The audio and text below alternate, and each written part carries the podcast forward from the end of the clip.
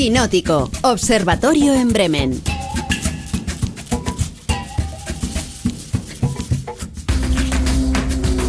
Saludamos primero a la anfitriona del observatorio, que ya nos escucha desde Bremen, Janina Pérez Arias. ¿Qué tal? Buenos días. Muy, muy. ¿Qué ¿Cómo tal? estás? ¿Todo bien? Bueno, todo bien, todo bien, muy bien. Disfrutando de los últimos rayos del sol que nos trae el, el coletazo de otoño. Ah, también hay veranillo de San Miguel en, en Bremen. Me parece correcto. Hoy vamos a hablar del Festival de Nueva York con nuestra mujer en la Gran Manzana, que es la corresponsal del diario mexicano El Universal en la ciudad de los rascacielos. Alejandra Musi, morning, ¿cómo estás? Muy bien, muy bien. Aquí, aquí despertando y ya listos para ir ahí a atacar el cine, por sí, por supuesto. Vale, vale. Y hoy tenemos invitada en el estudio, los oyentes la han podido ver, la están pudiendo ver en el último gran éxito español de Netflix. Es la serie de Daniel Sánchez Arevalo, Las de la Última Fila. Mariona Terés, buenos días, ¿cómo estás? Buenos días, pues muy bien y muy contenta de estar aquí. ¿Vienes con el café puesto, con todo...? Vengo ya desayunada, con el café, con todo. Vale, me alegro, muy bien, todo, todo puesto encima. Eh, vamos primero a escuchar cómo suena esta serie, ¿te parece? Me parece Las de la última fila. Mm. Estas de aquí son mis mejores amigas.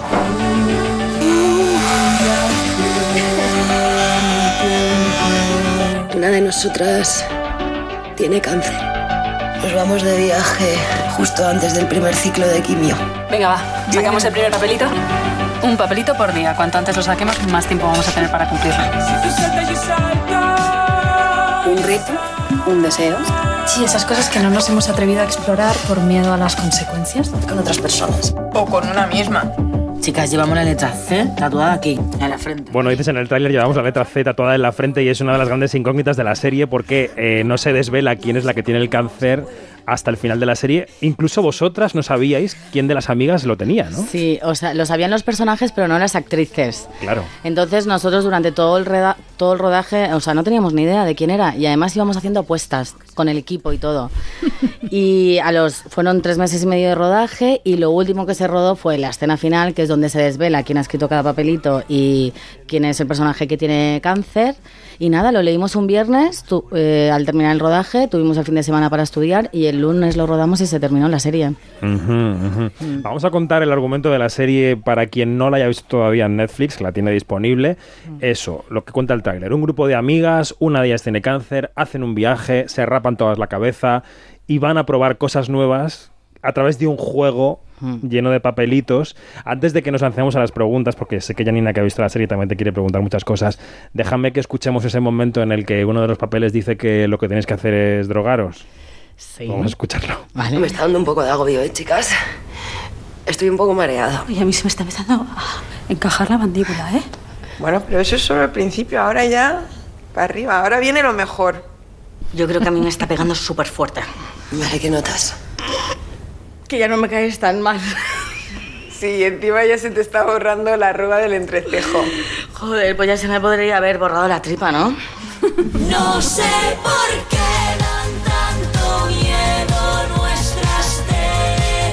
Bueno, tu personaje es el personaje Destroyer, el personaje que siempre pone el punto de humor, que siempre es caústico. Eh, cuando te presentó Dani este proyecto y te dijo quiero que estés en este viaje y que seas este personaje, que seas Leo, eh, ¿por qué dijiste que sí? ¿Qué viste en este personaje? A ver, eh, hubiera sido el personaje que hubiera sido. Yo hubiera dicho que sí, porque estaba sin trabajo. O sea, hubiera dicho- De hecho, yo dije que sí antes de leerlo. Bueno, o sea. Árbol sí, 7. Te lo prometo. No, sí que sabía, no, hombre, sabía que era una de las protas y yo había hecho ya tres pruebas y sí que había leído cosas y el argumento y el pitch sí que nos lo había dado. Y, pero es verdad que no me había leído el guion entero, ¿eh? Y cuando lo leí es que me hizo más gracia porque digo, ojo, es que se parece bastante a mí. Sobre todo con el sentido del humor, ¿eh? Yo, o sea, no soy tan como Leo, pero el sentido del humor que tiene el personaje es muy parecido al mío. Yo estoy seguro porque conozco a Janina que habrá echado alguna risotada escuchándote en la serie, Yani. Ay, yo me reí un montón con tu personaje, Mariona, de verdad. Leo es tremenda. Y además no solamente en el en el en el universo este, en el microuniverso este con las chicas sino también cuando tienes ese careo o ese tú a tú con Carmen Machi. Esas son una Con de las escenas. Esas escenas son Espera, espera, antes de la pregunta. Yani, vamos a escuchar el momento en el que hace torrijas con su madre. Vale. Tú echa la leche que yo mire, poquito a poquito, que tú eres bruta. No que no sobrepase. ¿Cuánto tiempo lo vas a dejar en leche? Una hora, paciencia. ¿Una hora? Si esto ya ha cogido. A ver, que vea yo las torrijas. Mira. Media hora, le das la vuelta otra media hora. Ponte a recoger mientras la cocina que Es que Janina es un momentazo de la serie, ¿eh? Sí. Pues para mí fue un sueño cumplido, la verdad, porque eh, yo admiro mucho a Carmen Machi, porque creo que, mm, bueno, en mi fantasía, quiero, mm, a nivel carrera, me gustaría tener la carrera que tiene ella, sinceramente. ¿En serio? Hombre, es que a mí Carmen Machi de siempre, o sea, me ha encantado, porque o sea, ella empezó a vivir de esto bastante tarde, tiene un cuerpo no normativo, hace comedia, pero también puede hacer drama, y me siento identificada en muchas cosas. Y encima la primera escena que tengo con ella no es comedia, es drama. Total. El- las dos venimos de hacer comedia y ha sido un sueño. Por un momento estuvo a punto de caerse Uy, y estuve una hora llorando. Lo pasé fatal, o sea, me rompió el corazón, te lo prometo, ¿eh? Porque era un, sue- era, era un sueño, o sea, es un sueño Mm. para mí realizado. Jani, te corté la pregunta. Adelante, adelante. No, no, no. Bueno, es que, a ver, es que me tengo que organizar mentalmente, pero, a ver, vamos a empezar por el principio, ¿no? Que cuando tú ves que esta es una serie sobre mujeres, pero escrita por un hombre, bueno, aquí se abre el gran melón del eterno debate del hombre hétero que cuenta del universo femenino. ¿no? Sí. Entonces, a pesar de, de que hay ciertos deseos que corresponden a las fantasías sexuales de un, de un hombre hétero, y vamos a estar claras que sí, ¿qué tan válida es esta discusión? Eh, a ver, él sí que es cierto que Dani investigó muchísimo y habló mucho con las mujeres que tenía a su alrededor, desde su mujer, las amigas de su mujer. Y a mí, a mí, ¿yo qué te voy a decir? O sea, a mí me llama Daniel Sánchez Arevalo para hacer un personaje de mi edad, que es muy complicado. El personaje es de mi edad y un protagonista, cuando yo tampoco tenía casi trayectoria. Entonces, claro que sí. Y Dani tenía carta blanca por Netflix. Él podía hacer lo que quisiera. Y, y yo estoy súper contenta de que, de que se haya metido en este universo femenino, como dice él, que tenía una deuda con el universo femenino, porque así para mí ha sido un escaparate. Y Claro. prefiero que investiguen un universo femenino y de trabajo a mujeres que tienen 37 años y encima con cuerpos no normativos y con casi, con poca experiencia, que no vuelva a hacer lo mismo con hombres.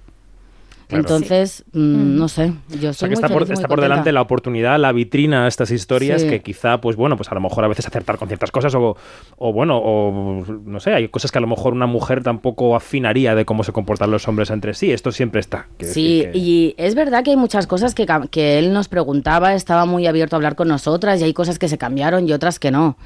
Pero, mm, a ver, yo soy muy contenta y muy feliz con esto. Y ojalá mm, más hombres quieran investigar sobre el mundo femenino y haya más personajes, porque realmente tienen más trabajo los hombres que las mujeres. Ujú. Cuando describías a Carmen Machi y decías, ojalá mi carrera eh, se pareciera a la suya y hablabas de eh, un cuerpo no normativo, eh, ¿cómo de complicado te ha resultado llegar a este protagonista, Mariona? ¿Cuánta, cu- ¿Qué lucha invisible que no vemos los que estamos viendo series y películas hay para llegar a una entrevista como la de hoy? A ver, yo últimamente es verdad que estoy, estoy en un muy buen momento de mi carrera, pero a mí me costó mucho. De hecho, yo creo que si yo no hubiera salido en Paquita Salas con los Javis diciendo, desnudándome y diciéndome, esta gorda es una estrella, yo no hubiera tenido acceso. O sea, para mí eso fue una ventana. Si esa serie no existe para mí, yo a lo mejor ahora mismo no estaría trabajando, porque yo tenía videobook, yo tenía representante. Y encima a mí me llamaban y me decían que tenía un videobook muy guay y que era muy cómica, pero yo luego no hacía pruebas o porque por la edad que tenía, a lo mejor no tenía experiencia, bueno, en fin, no lo sé, Mm. sinceramente. Y yo ahora sí que estoy muy contenta porque yo estoy haciendo castings y pruebas con, con personajes que no tienen nada que ver con mi cuerpo, aunque también estoy haciendo pruebas con que pone que la chica está gorda o entrada en carnes en algunos momentos, o sea, pone de todo.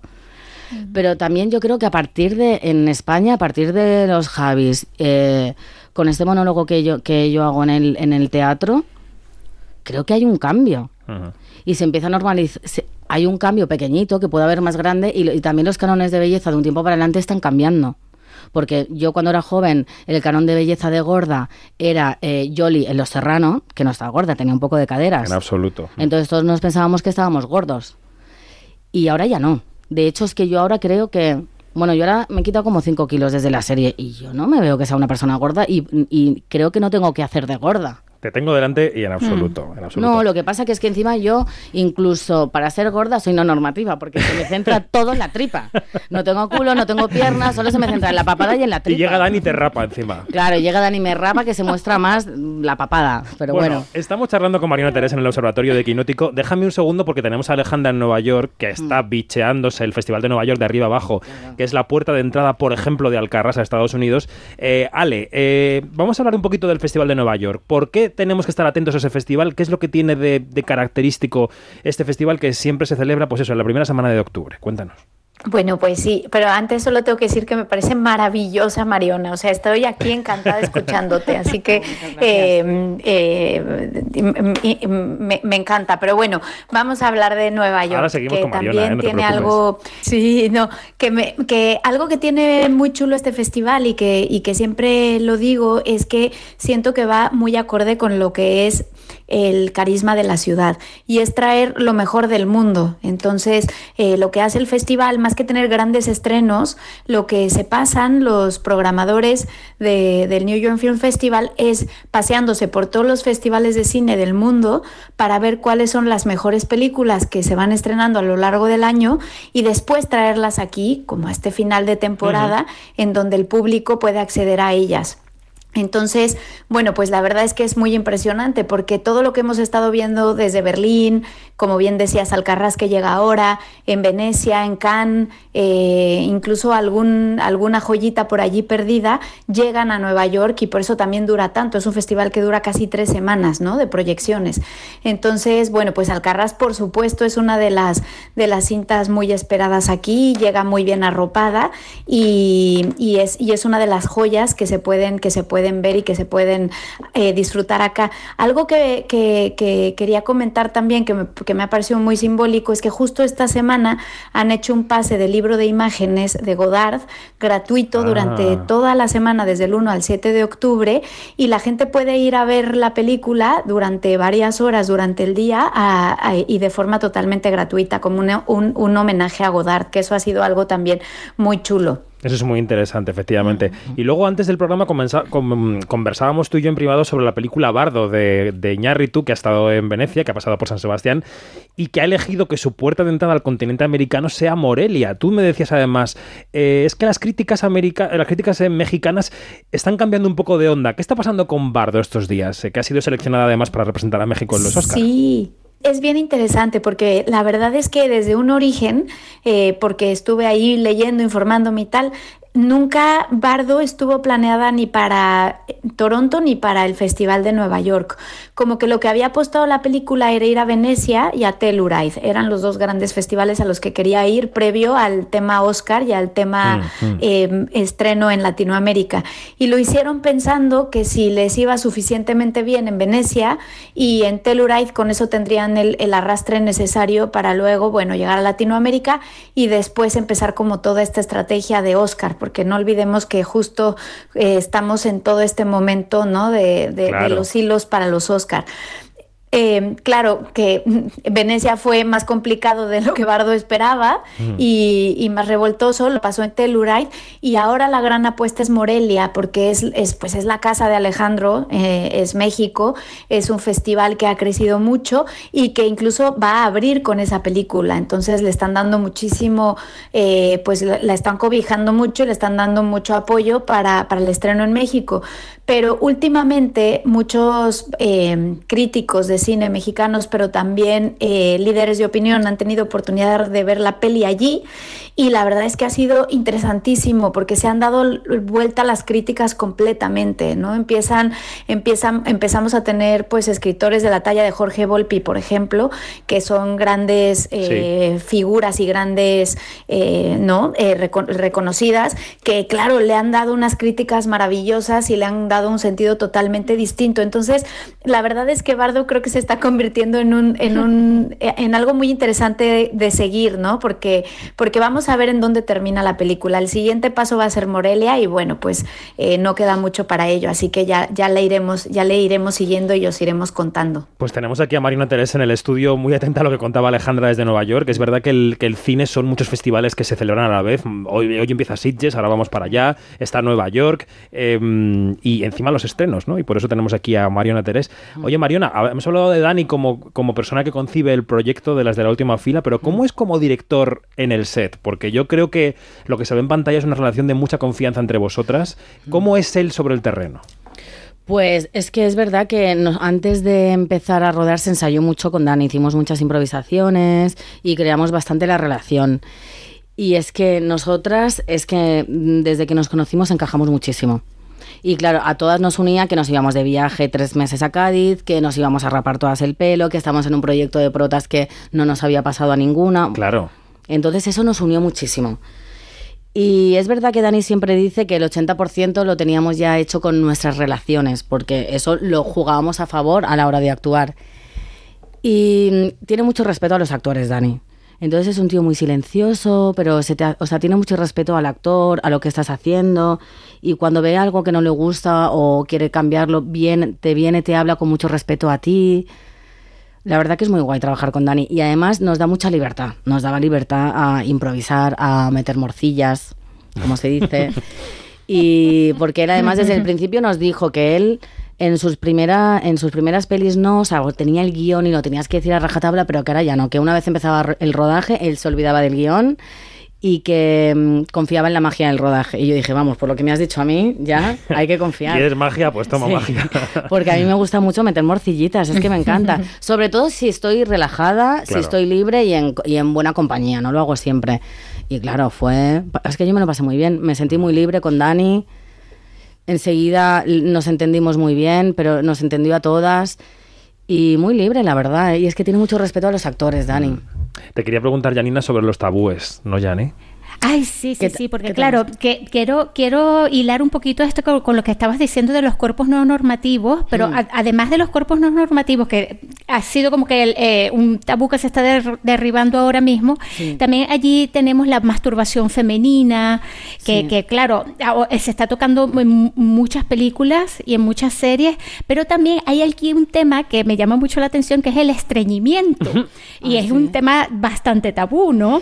Este, ¿cómo? Pero De eso no se habla, ¿no? En las series y en las películas. Sí, Claro. Y En general, hacemos. Mariona, eso, en general, Mariona, ¿cómo te, enfer- en- te enfrentas tú a este tipo de temas que por lo general no se tocan? No, a mí me encantan porque además yo en mi día a día soy muy así. O sea, yo no tengo filtros y suelto cualquier cosa delante de quien sea. Entonces a mí me encantan, incluso cuanto más cañeros mejor, porque yo creo que yo, por ejemplo, soy una mujer y soy muy burra con este tema. Y, y todo eso, por ejemplo, esa escena no estaba escrita en el guion y esa escena salió de una improvisación mientras estábamos ensayando, porque todo el mundo que se va, cuando vas de viaje con amigas siempre pasa. Te desubicas. Te desubicas y hay gente que se estriñe y que no puede cagar en un baño que no sea el suyo, eh, que, si no está, que no tiene confianza, que te estriñes, es otra agua, no sé, pasa muchísimo. Y entonces nos íbamos de viaje y como no se iba a hablar de esto, O te sueltas, también pasa. o todo lo contrario. Claro. Claro, es que te puede pasar cualquier cosa. Y esto lo trajo Dani un día, él pensando, digo, "Jo, pues si la gente se va- a vosotros os importaría. No, hicimos una improvisación y la escena se escribió a partir de una impro que hicimos en los ensayos. Mm. Oye, qué increíble. No, no, no. Sí. Se nota también, yo creo que en la improvisación en, los rodajes se nota también la, el pasado teatral, ¿no? Yo creo que el teatro curte mucho para la improvisación. Oh, muchísimo. Sí, bu- la verdad que es que yo vengo que sí que he hecho mucho teatro y el teatro, pero curte mucho para la improvisación y también a veces te dan blancazos, ¿eh? Que a mí me ha pasado de mirar a mis compañeras y decir, es que no sé qué frase viene ahora de una obra que estaba haciendo, llevaba dos años y ayudadme, o que te entre un ataque de risa. Pero mm, lo de la impro, bah, yo creo que también va depende, depende de la actriz, ¿eh? O del actor, porque la escuela siempre, cuando empiezas en las escuelas de interpretaciones, es todo improvisación. Entonces hay gente que está más cómoda y hay gente que no. Porque hay gente que es- eh, lo necesita tener todo más controlado, más organizado. Entonces también tienes que saber con quién estás, estar tranquila, que, te, que, te lo, que te lo permitan. Claro. Porque claro, si claro. no... Eh, eh, hace poco escuché a, a una entrevista que le hicieron a, a Manolo Caro, que es el de la, de la Casa de las sí. Flores, y él decía que, que, la, que, su, que su serie estuvo a punto de ser cancelada porque eh, a, a él se le ocurrió eh, improvisar. Y entonces esto llegó a, a los oídos de, de dones Netflix y, y le dijeron, mira, Netflix. este, es que usted, es no, que usted no está cumpliendo con el guion. Entonces, claro, tú me dices que Daniel dijo, bueno, aquí libertad absoluta, vamos a, a darle un A ver, espacio a, la, a la improvisación. Libertad absoluta, pero tienes No. que decir lo que pone en el texto. Más o O sea, menos. eso no te lo puedes saltar. O sea, la improvisación es pues que a lo mejor al final, pues como que metías una morcillita o no lo decías exactamente como está escrito y lo cambias para que quede más natural, como tú lo dirías. Claro, no, o sea, no te puedes empezar a inventar otra Claro, escena. y- sí, y hay otra cosa, Mariona, que ha dicho Daniel, que es que, que él también le, les pidió a, a- a- ustedes Hmm. que, que cuando eh, hubiese algo que chirriara, que, que por favor que se lo dijese. Sí. Entonces, ¿qué momento en especial recuerdas tú que, hicieron, que hiciste tú o que hicieron tus compañeras un llamado de atención? Mm, ahora mismo no recuerdo alguno. Alguno que sí que hubo, es que no, no recuerdo ninguno. Fue todo en, los- en el proceso de ensayos. Es un rodaje y así que no. No sé. Ahora mismo me pillas como de hablar con él, intentar cambiar cosas. O sea, que lo teníais Yo bastante alguna- rodado, ¿no? Cuando llegasteis a rodaje. Sí, lo teníamos Estaba todo, rodado. ya lo habíamos ensayado bastante. Yo sí que a lo mejor alguna cosa de gorda sí que cambié. Mm. Sí, que ya me parecía como demasiado. Pero muy poco, ¿eh? Luego no te creas, porque ya todo como se ensayó, en los ensayos ya sí que se añadió la escena esta de, de la caca. Sí, entonces lo teníamos todo bastante bien. Pero sí que es cierto que mm, así es que ahora mismo no recuerdo nada. Yo sí que quité algún chiste de gorda, ¿eh? Pero que ni se lo dije a él. Directamente. Y Directamente. dijo buena y ya está. Sí, Siguiente. yo creo que él, él me miró, se dio cuenta y dijo, vale, lo entiendo Venga, perfectamente. Sí. Pues hoy ha sido un placer. Han sido el final 25 minutos con Mariona Terés en este quinótico de jueves. Ha sido un placer que nos visites. Ha sido un placer conocerte en persona, que no nos conocíamos. Sí. Y sobre todo verte en pantalla, porque Igualmente, es se me ha un hecho gusto. corto. Es que la radio se hace corta siempre. Ya. Y a mí que me pones un micro. Yo ahora mismo te podría estar, te diría un montón de cosas que no he dicho, pero bueno, no pasa nada. ¿Qué te falta? Así que te venga a la cabeza. Algo clave. Es que yo podría estar aquí horas hablando, de verdad, te lo No pasa prometo. nada. Aquí somos expertos en darle secciones a la gente. Vale, si vale, quieres una sección al mes, nosotros te abrimos un micrófono. Bueno, ahora mismo me viene un poco complicado, pero Pero oye, tiene- pero para tiene- va- las vacas flacas no me vendría mal, Esta ¿eh? es la última cosa. ¿Tienes algo ya de mm, ahora mismo que tienes? Cara de no puedo contarlo. Sí, Pero es gordo. está bien. De plataforma, cine. Plataforma. Bien. Bueno, pagan bien las plataformas. Serie, plataforma seria. Humor ¿Con también, Netflix? ¿o no? Eh, mi personaje sí. Bueno, hija, ya Pero, está, te- no, quédate pero con es un poco ten de todo. Bueno, pues Mariana Terés, que tiene proyectos, que nos alegramos de que los tenga y que esperemos que tenga Sí. muchos más en el futuro. Un beso enorme y muchas gracias. Vale, muchas gracias a ti. Yanina, Alejandra, un beso enorme, chicas. Sí, un beso. Un beso. Y mi, mi promesa de la camiseta con tu nombre va. Ay, ahora en el fondo me da vergüenza, ¿eh? Si lo pienso. Queremos royalties eh, de la camiseta de Mariona. Hasta ahora, chicas, un beso. Adiós. Un abrazo. Un par para Nueva York, por favor. Un beso. Adiós.